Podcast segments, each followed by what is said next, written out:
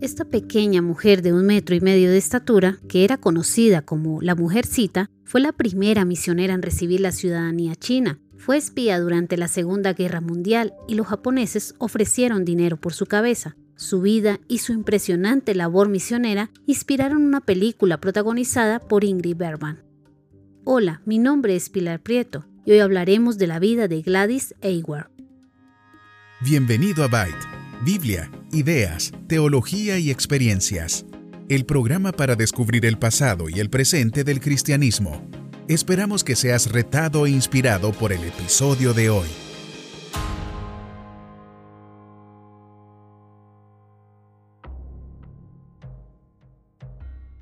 Gladys Aylward nació el 24 de febrero de 1902 en Londres, Inglaterra, en una familia cristiana pobre. Cuando tenía 14 años, Gladys abandonó la escuela para trabajar como empleada doméstica de una familia adinerada. Mientras trabajaba allí, tomaba prestados libros de la biblioteca de su empleador, quien había sido funcionario británico en Oriente, y aprendió sobre China. Había oído que los misioneros iban a servir a esa gente y ella quería unirse a ellos.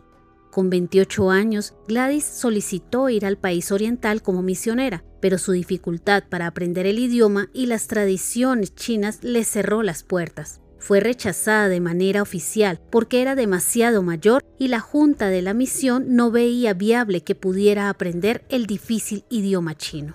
La desconsolada Gladys oyó hablar de una misionera anciana en China llamada Ginny Lawson, que necesitaba a otro misionero para trabajar con ella. Ahorró el poco dinero que tenía por su trabajo como empleada doméstica, compró un boleto de tren de ida desde Londres, empacó comida, una manta y un abrigo y partió para China en 1932. El viaje a través de Rusia no fue nada fácil, ya que ese mismo año había estallado una guerra entre Rusia y China. Por poco queda atrapada en medio del conflicto, pero providencialmente pudo llegar a su destino. Cuando Gladys finalmente llegó a China, no pudo encontrar a la anciana misionera. Le dijeron que se había mudado a otra aldea, que estaba a dos días en mula a través de las montañas. Contrató a un guía para que la llevara hasta allí. La señora Ginny Lawson, de 73 años, se sorprendió al ver a Gladys cuando llegó al pueblo. Rápidamente la puso a trabajar reparando la gran, vieja y destartalada casa en la que vivía.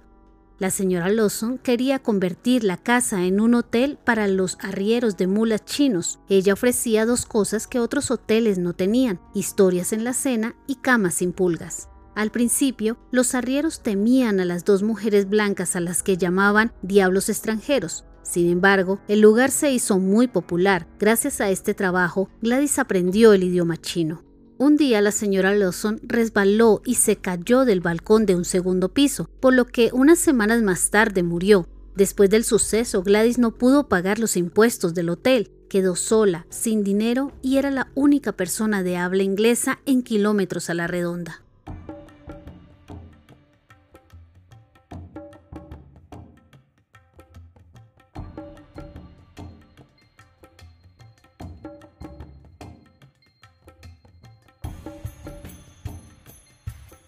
Durante siglos, los pies de las niñas chinas se envolvían firmemente al nacer para evitar que crecieran. Los chinos pensaban que los pies pequeños eran más bonitos, pero una nueva ley prohibía esta práctica. En medio de la confusión, Gladys recibió una petición del gobernador del pueblo para que fuera su inspectora oficial de pies. Al principio se negó, pero no creía que las personas escucharían a alguien a quien llamaban diablo extranjero. Sin embargo, el gobernador le había concedido un permiso para hablarle a cada aldeano sobre Jesús. Así Gladys visitó cada aldea quitándole las vendas de los pies a muchas niñas, contando historias bíblicas y predicando el Evangelio. Gladys hizo un trabajo tan bueno como inspectora de pies que cuando estalló un motín en una prisión de la ciudad, la llamaron de nuevo esta vez el gobernador de la prisión quería que calmara a los prisioneros. Temerosa, Gladys oró pidiendo ayuda y luego convenció a los presos para que terminaran con el motín.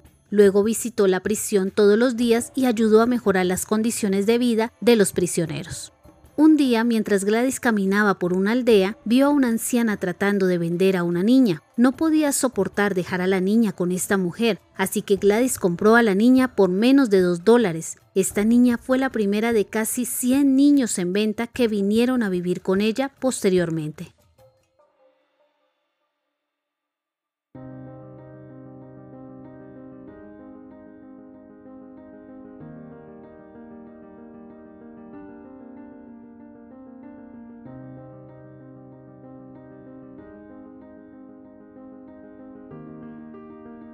Durante muchos años los japoneses habían estado en guerra con China. Gladys pensó que la aldea en la que vivía estaba tan bien escondida que nunca sería atacada. Sin embargo, una mañana de primavera de 1938, aviones japoneses llenaron el cielo, lanzaron bombas, destruyeron la aldea y mataron a muchas personas. Gladys, que estaba arriba liderando un grupo de oración, fue golpeada y cayó al primer piso. Cuando se despertó, salió a auxiliar a los heridos.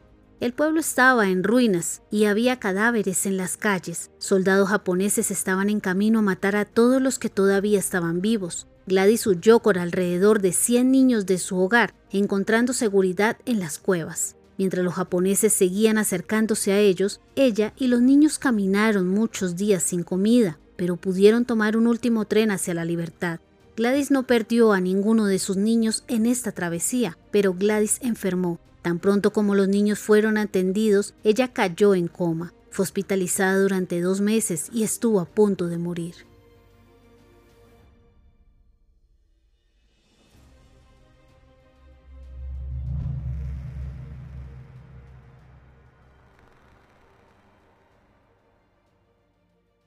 Gladys decidió regresar a Inglaterra después de muchos años en China. Cuando llegó a su hogar, había pasado tantos años y había envejecido lo suficiente como para que sus padres no la reconocieran. Luego de un largo periodo de recuperación, empezó a visitar las iglesias persuadiéndolas sobre la necesidad de más misioneros en China. Sin embargo, todo el tiempo extrañaba la China desesperadamente, por lo que no podría quedarse en Inglaterra.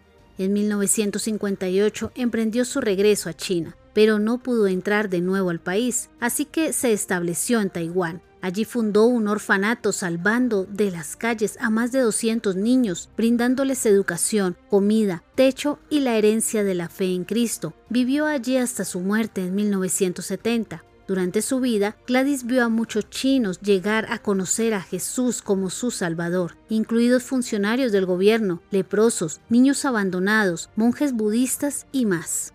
Hacia el final de su vida, ella admitió, yo no era la primera opción de Dios para lo que hice en China, no sé quién era, debió haber sido un hombre, un hombre instruido, yo no sé cómo sucedió, quizás él murió o no estaba dispuesto, y Dios miró hacia abajo y vio a Gladys Aylward y dijo, bueno, ella está dispuesta.